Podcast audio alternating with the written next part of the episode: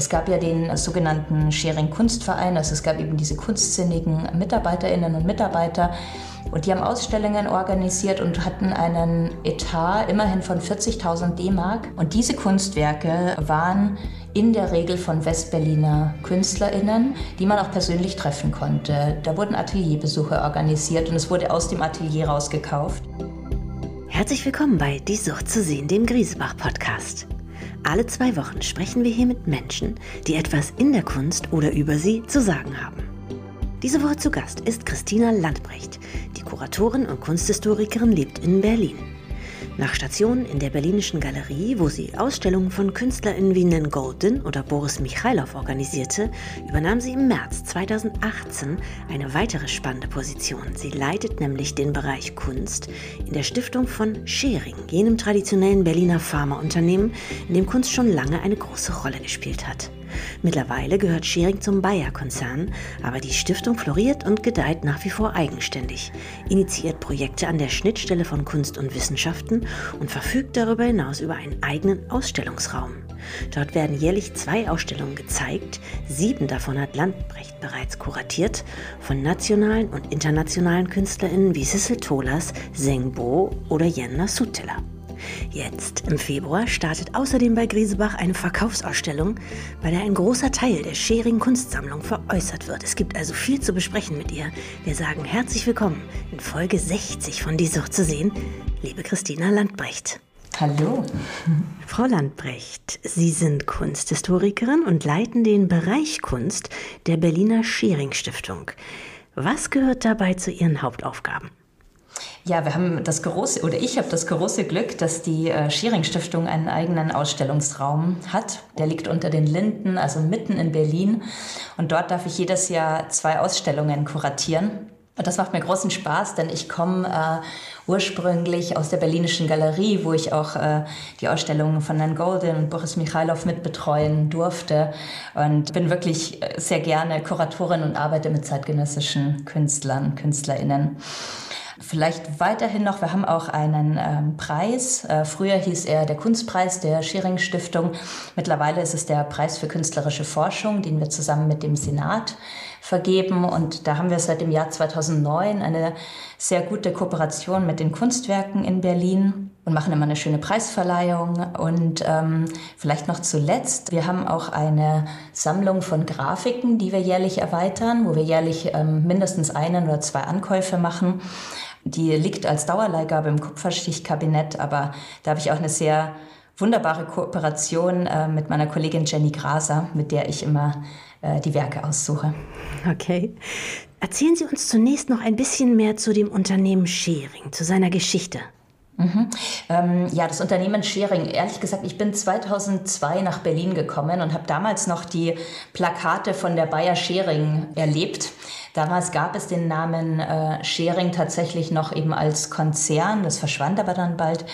Das Unternehmen äh, Schering wurde 2006 an Bayer verkauft. Das ist aber so ein, wenn man jetzt mittlerweile zurückblickt und ja auch viel mit ehemaligen Mitarbeiterinnen und Mitarbeitern spricht, merkt man, dass das ein sehr, sehr wichtiges Unternehmen in Berlin war. Viele Leute haben dort gearbeitet und vor allen Dingen, was die Unternehmenskultur auszeichnet, ähm, man hat sich bei der Schering AG immer für Wissenschaft, aber auch überraschenderweise für Kunst eingesetzt. Es gab da zum Beispiel einen Kunstverein und äh, der basierte rein auf dem Engagement der Mitarbeiter. Das war im Prinzip ein freiwilliges Projekt das aber teil streckenweise bis zu 400 Mitgliedern hatte. Also unglaublich, was da eigentlich für kunstsinnige und kunstinteressierte MitarbeiterInnen in diesem Unternehmen gearbeitet haben. Ja. Dann wurde aber die sogenannte Schering-Stiftung ins Leben gerufen, für die Sie heute arbeiten. Wie geschah das und mit welchem Ziel? Genau, die Schering Stiftung ist im Prinzip vier Jahre bevor das Unternehmen dann letztendlich verkauft wurde, ins Leben gerufen worden operiert also ganz unabhängig von, vom Rest? Hat die ersten vier Jahre eben nicht un unabhängig vom Unternehmen operiert, aber jetzt, seit es das Unternehmen nicht mehr gibt, ähm, genau, würde die Stiftung auf eigene Füße gestellt. Im Prinzip macht die Stiftung das, was das Unternehmen vorher auch schon immer getan hatte. Also man setzt sich ein für die Wissenschaft und man setzt sich ein für die Kunst. Und für die Wissenschaft, äh, es gab eben, also man hat auch Programme übernommen, die das Unternehmen aufgesetzt hatte, wie beispielsweise den Ernst-Schering-Preis. den es seit den 90er Jahren gibt. Und hat aber dann eben auch, als es die Stiftung gab, ganz neue Programme aufgesetzt, also beispielsweise das ähm, Ausstellungsprogramm, was jetzt dezidiert Ausstellungen an der Schnittstelle von Kunst und Wissenschaft verhandelt. Ernst Schering, der Gründer der Firma Schering, er war Apotheker, richtig? Der war Apotheker, genau. Der hatte angefangen mit einer kleinen grünen Apotheke auf der Chausseestraße. Okay, hier in Mitte. genau. Das ähm, Unternehmen selber war dann, glaube ich, in Wedding angesiedelt, richtig? In der Müllerstraße, genau. Mhm. Auch in unmittelbarer Nähe zur Mauer, interessanterweise. Also man konnte von einigen Büros aus ähm, direkt die Mauer sehen. Was ist da jetzt? Das Gebäude, das ähm, Verwaltungsgebäude, was ja in den 70er Jahren gebaut wurde, das zieht sich ja sozusagen über acht Straßennummern. Das ist die Müllerstraße 170 bis 178. Das steht heute noch und es wird ähm, von der Bayer AG benutzt. Es wurde ein bisschen verändert, ein bisschen umgebaut, dieser ganze 70er-Jahre-Charme. Früher gab es da so einen ähm, psychedelisch gemusterten Teppich im Foyer. Der ja. wurde mittlerweile entfernt. Aber ähm, es ist äh, tatsächlich noch immer das Unternehmen, das in den 70er Jahren dort gebaut wurde. Es wurde nicht groß, also es wurde im Inneren ein bisschen modernisiert, aber nicht groß umgebaut. Lustig. Sie haben eben erzählt von Ihrem Leitmotiv, Kunst an der Schnittstelle zur Wissenschaft. Richtig. Können Sie das an ein paar Beispielen greifbar machen? Ja, das kann ich gerne. Wir sind tatsächlich eine Institution, die Künstlern die Möglichkeit gibt, ähm, die können sie so oder so nutzen, mit WissenschaftlerInnen in Kontakt zu treten oder sogar mit ihnen richtig zusammenzuarbeiten. Wir haben 2021 äh, ein Projekt mit äh, der Künstlerin Susanne Winterling gemacht und das fand ich sehr spannend, weil sie wirklich dieses Angebot genutzt hat. Die hatte am MIT eine Bioingenieurin kennengelernt, die an der ETH Zürich eine Professur hat, Simone Schürle. Ich glaube, die waren sich einfach sympathisch und ähm, die hatten Interesse an dem Thema Biolumineszenz, also leuchtende Mikroorganismen, sind darüber ins Gespräch gekommen, aber hatten nie, glaube ich, so richtig die wussten nicht so richtig, was sie damit tun sollten und wo sie einen Anker finden, um zusammenzuarbeiten oder ein Projekt, was sozusagen wirklich dann in einer, also die Zusammenarbeit in so ein Resultat fließen lassen würde. Als ich auf Susanne Winterling zugegangen bin, weil ich sie sehr interessant fand an ihrer Arbeit oder an ihrem Interesse, ihrer Auseinandersetzung mit Technologie und Wissenschaft, da hat sie gesagt, ähm, das wäre jetzt ein super Aufhänger und sie wollte schon immer mit Simone arbeiten und das wäre jetzt sozusagen das richtige Projekt. Und dann haben die beiden eine äh, immersive, also den, den Raum in so eine ganz immersive Installation verwandelt und ähm, haben im Prinzip einen leuchtenden Mikroorganismus, der eben durch so menschliches Gewebe sich hindurch bewegt. Und dieser kleine Organismus ist mit einem Rucksack bepackt, ähm, der im Prinzip Arzneimittel an die Stellen, an das erkrankte Gewebe bringt. Also ganz nah an der Forschung von Simone Schürle, aber visuell eben ein Erlebnis, wo man richtig so merkt, irgendwie so, okay, wir sind jetzt im menschlichen Körper und wir gehen mit diesem Mikroorganismus auf eine Reise. Und das war so eine sehr, sehr gelungene Zusammenarbeit, weil ich einfach dachte, ähm, die haben genau das gemacht, wonach wir gesucht haben. So die Gelegenheit beim Schopfe gepackt und äh, gemeinsam ein neues Projekt auf die Beine gestellt. Das sind so typische Erfolgserlebnisse beispielsweise. Ja, spannend. Mhm. Jetzt fördern Sie darüber hinaus aber auch noch eine Anzahl kultureller anderer Formate, zum Beispiel Podiumsdiskussionen. Sie verleihen einen Kunstpreis, den Sie schon erwähnt haben. Erzählen Sie uns mehr dazu? Genau, wir sind eigentlich, ähm, sind wir gar keine Stiftung für Wissenschaft und Kunst, sondern tatsächlich für Wissenschaft und Kultur.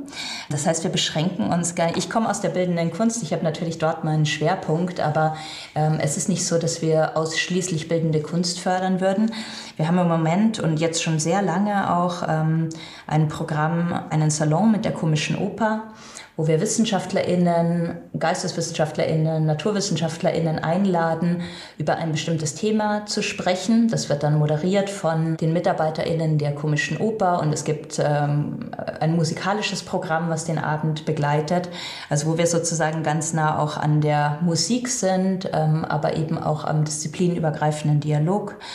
Und so was ähnliches machen wir auch mit der äh, Neuköllner Oper, wo es das Programm äh, Wunderkammer gibt was eben auch den Dialog zwischen WissenschaftlerInnen mit musikalischen Einlagen verbindet und wo wir dann immer sozusagen noch unser, die Musik hochhalten als ähm, auch eine Gattung, der wir sehr verbunden sind. Ja. Nun sind wir beide gar nicht so zufällig zusammengekommen, nämlich im Februar jetzt startet bei Griesebach eine Verkaufsausstellung der Schering Kunstsammlung.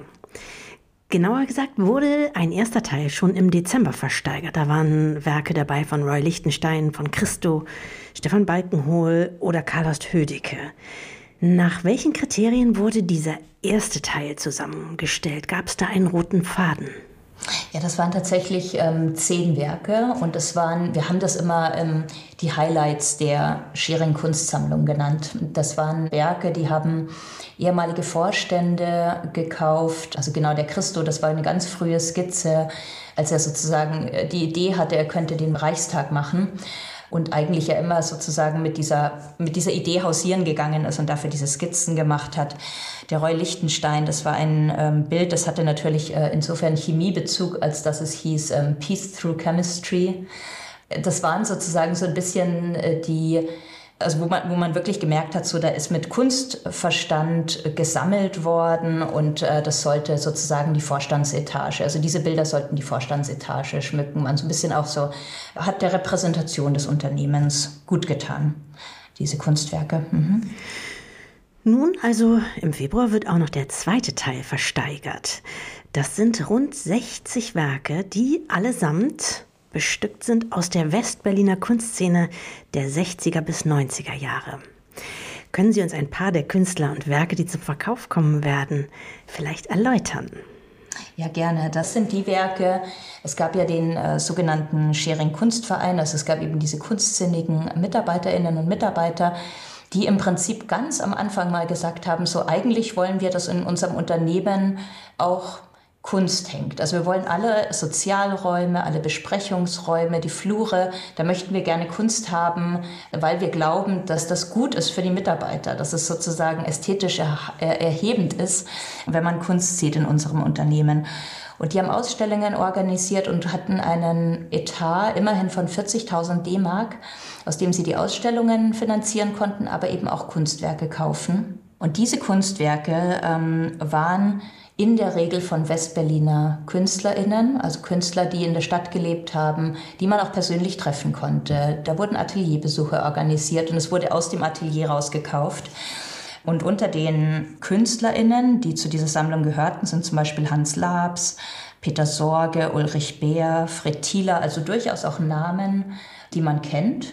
Und andererseits aber eben auch ähm, Namen wie Thomas Dillmann, äh, Thomas Klemann, die vielleicht jetzt nicht wirklich bekannt sind, aber die eben ähm, damals äh, die Leute wirklich so abgeholt haben, also die, die überzeugt haben nach dem Atelierbesuch und äh, die man sich gerne aufhängen wollte. Weil Sie sagen KünstlerInnen, sind denn da auch Frauen dabei? Ja, es gibt tatsächlich ein paar Frauen. Also ähm, das sind allerdings jetzt auch, also wenn ich jetzt sozusagen so ein bisschen so aus den Vollen schöpfe und hier auch Namen nenne, die man kennt, die einzige wirklich bekanntere Künstlerin, würde ich sagen, ist GL Gabriel. Das ist die Tochter von Fred Thieler. Ansonsten waren mir die Namen jetzt nicht ähm, geläufig. Ich würde allerdings fast sagen, wenn ich mir jetzt hier nochmal die Verkaufsliste angucke, dass es tatsächlich nicht, ähm, also es gibt schon einen Teil von Frauen, Barbara Quandt beispielsweise, Lisa Schmitz. Es ist nicht so, dass keine Frauen auftauchen, aber sie machen wohl ein Drittel zu zwei Drittel aus. Ja. Jetzt war gerade die Phase in Berlin, also die 60er, 70er Jahre, kunstgeschichtlich ja eher oder vergleichsweise still. Der Nabel der Kunstwelt war damals in Düsseldorf bei der Künstlergruppe Zero, Heinz Mack und Günter Uecker. Was war denn zur selben Zeit in Berlin los? Also ich glaube, Berlin war äh, tatsächlich, da war nichts zu holen in Berlin. ähm, was allerdings zu holen war, war, es gab Raum. Also man, äh, ich habe so ein bisschen mich zu der Geschichte von Großgörschen 35 nochmal belesen, weil das ist ganz interessant. Ähm, das ist ja so die erste Produzentengalerie, die gegründet wurde. Ja, in Schöneberg war die, oder? In, in Schöneberg, genau, in der Nähe der Hauptstraße, also in der Nähe auch des UDK-Gebäudes für, ich glaube, die Fakultät Gestaltung ist da heute auch drin oder Film. Und die haben eigentlich, die Künstler dort haben alle Kunstpädagogik tatsächlich studiert, sind aber dann alle freie Künstler geworden und ähm, Das, was man in Berlin eben gefunden hat, war, man konnte sich fern des Marktes tatsächlich auf einen ganz eigenen Stil besinnen. Also man war sozusagen nicht unter Marktzwang. Die Preise für die Großgörschen beispielsweise, die haben für eine Fabriketage 125 D-Mark bezahlt. Also es war spottbillig einfach. Es gab wirklich überhaupt keinen ökonomischen Druck. Und ich glaube, es gab aber auch so, das merkt man auch in Großgörschen, es gab eben so Gleichgesinnte. Ähm, und Berlin war auch, und das fand ich auch nochmal ganz interessant, es ging ja dann auch viel um figurative Kunst, die Rückkehr zur Figuration nach der Abstraktion. Und das war in Berlin, glaube ich, besonders drängend, diese Frage, weil hier eben die Studentenunruhen waren, die Proteste gegen auch dieses verstaubte ähm, Nachkriegsdeutschland und, und im Prinzip die unaufgearbeitete NS-Zeit und hier war so viel sozusagen äh, Soziales und politische Unruhe, dass man, glaube ich, gar nicht dran vorbeikam, auch diese Realität künstlerisch zu verhandeln. Und das war vielleicht eine andere Notwendigkeit als im Rheinland. Ja. In den 80er Jahren kommt dann wieder mehr Bewegung in die Stadt mit den jungen Wilden, Rainer Fetting, Helmut Mittendorf oder Elvira Bach. Die haben damals recht fröhlich gegen die Wohlstandsapathie um sie herum rebelliert. Finden die auch Ausdruck in ihrer Sammlung? Karl Horst Tödiker haben wir, glaube ich, schon erwähnt. Partiell nur. Ich glaube, bei den jungen Wilden fing es dann tatsächlich an, äh, die hatten recht schnell einen Markt dann doch. Ähm, vielleicht nicht in Berlin, aber sie sind äh, schon sehr jung, sehr erfolgreich gewesen. Und ähm, das war nicht so das Konzept des Schering Kunstvereins, dass man Künstler, die ohnehin ökonomisch erfolgreich sind, auch noch fördert. Es ging, glaube ich, eher so um die Szene, die keine Galerie hatte, die aus dem Atelier heraus verkauft hat. Es gibt so eine Position, beispielsweise Hermann Kraut, da würde man denken, so, das könnte auch ein junger Wilder sein, also oder Teil der Galerie am Moritzplatz. War er allerdings nicht, aber er ist natürlich in diesem Dunstkreis. Und ähm, es gibt, äh, wenn man durch die Ausstellung geht, doch durchaus Verwandtschaften mit dieser Malerei. Aber wirklich so diese Stars, Fetting, Middendorf, ähm, die sind in der Sammlung nicht vertreten, tatsächlich. Ja. So, dann kam bekanntlich die Wende und dann hat Berlin sich komplett neu positioniert. Schlägt sich das auch noch in Ihrer Sammlung nieder oder? Ähm, tatsächlich gar nicht mehr so. Ich habe heute interessanterweise mit einer äh, Dame noch telefoniert, die das sehr engagiert war, eben, also Frau Gabriela Kersten, die ähm, hat viele von den Ausstellungen mitkuratiert und viele der Atelierbesuche wahrgenommen. Die hat dann auch tatsächlich gesagt, dass ähm, um die also so in, in, den 90er Jahren die ostdeutsche oder gerade so die ähm, Ostberliner Szene dann wahnsinnig gehypt wurde. Die Galeristen haben sich sozusagen diese Künstler, äh, denen vor allem angenommen und die Westberliner Künstler sind so ein bisschen hinten runtergefallen. Und ich meine, dass man sich deswegen auch nicht für diese Positionen wie beispielsweise Neo Rauch interessiert hat, weil man gemerkt hat, so eigentlich setzen wir das Engagement fort, das wir immer gemacht haben, uns nämlich für den Westteil der Stadt einzusetzen. Und es wurde dann eben auch in den ähm, späten 80er, frühen 90er Jahren noch Künstler gekauft wie Siegfried Kühl, die damals eben bis heute ja auch überhaupt keinen Markt haben. Und denen hat man eigentlich geholfen sozusagen. Also die, die nicht ähm, in diesen Erfolg gekommen sind wie andere Künstler, die damals im, im Ostteil der Stadt gelebt haben. Mhm. So aus heutiger Sicht und Perspektive, was würden Sie sagen? Was hat die Berliner Kunstszene von den anderen immer unterschieden? Oder was unterscheidet sie heute?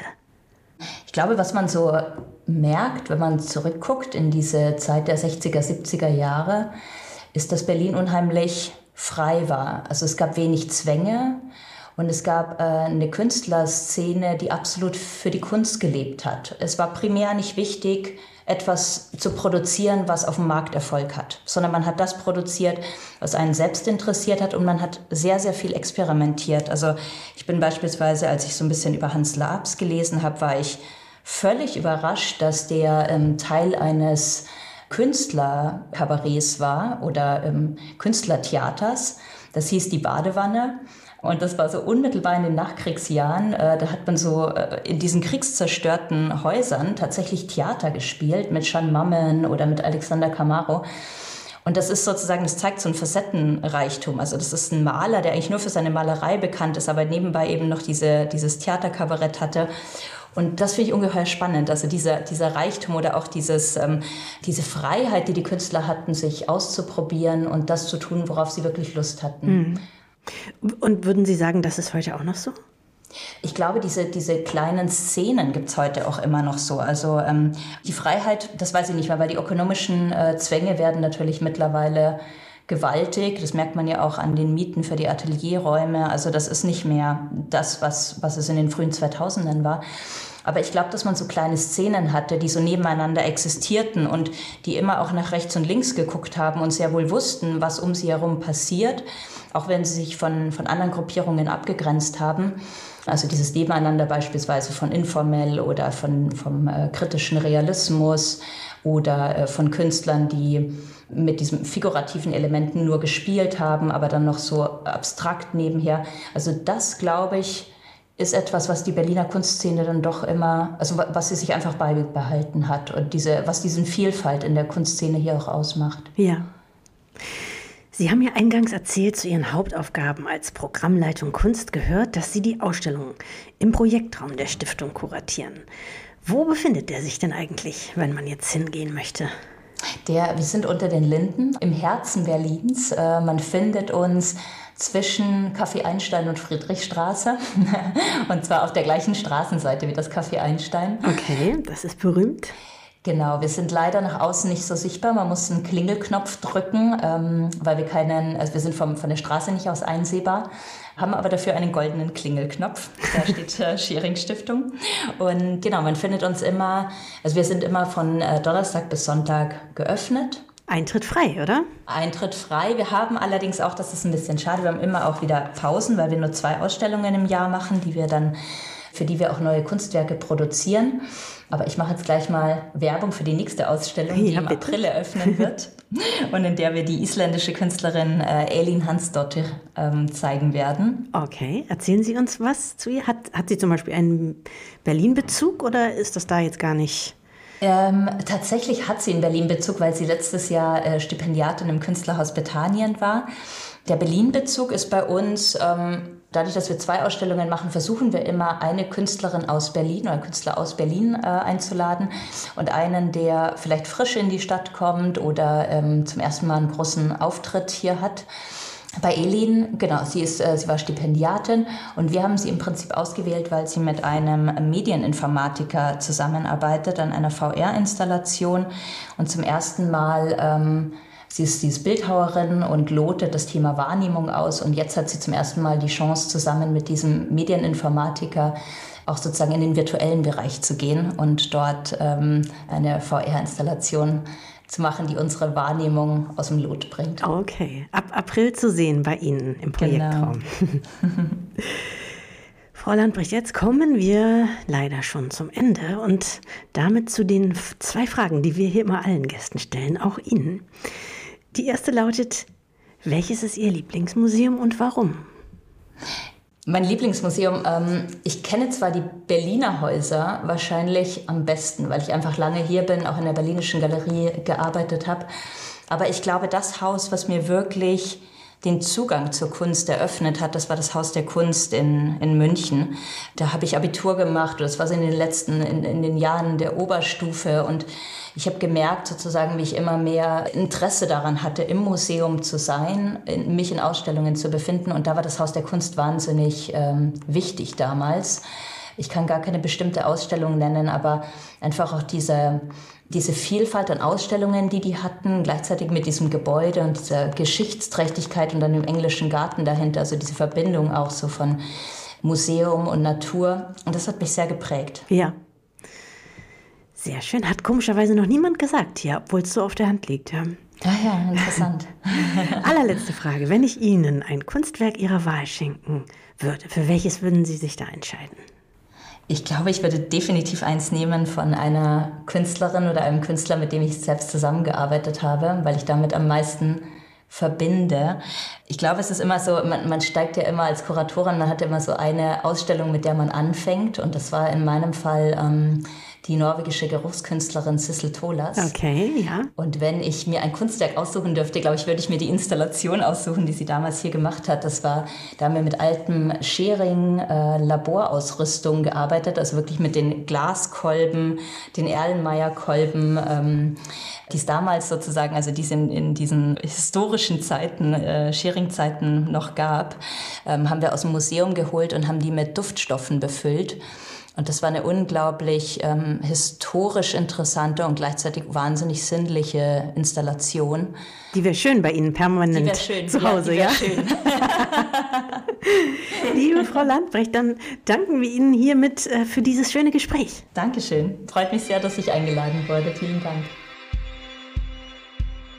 Das war Folge 60 von Die Sucht zu sehen. Wir danken fürs Zuhören, freuen uns schon wieder auf unsere nächsten Gäste und natürlich auf Sie. Zwei Wochen neu auf grisebach.com und überall, wo es Podcasts gibt.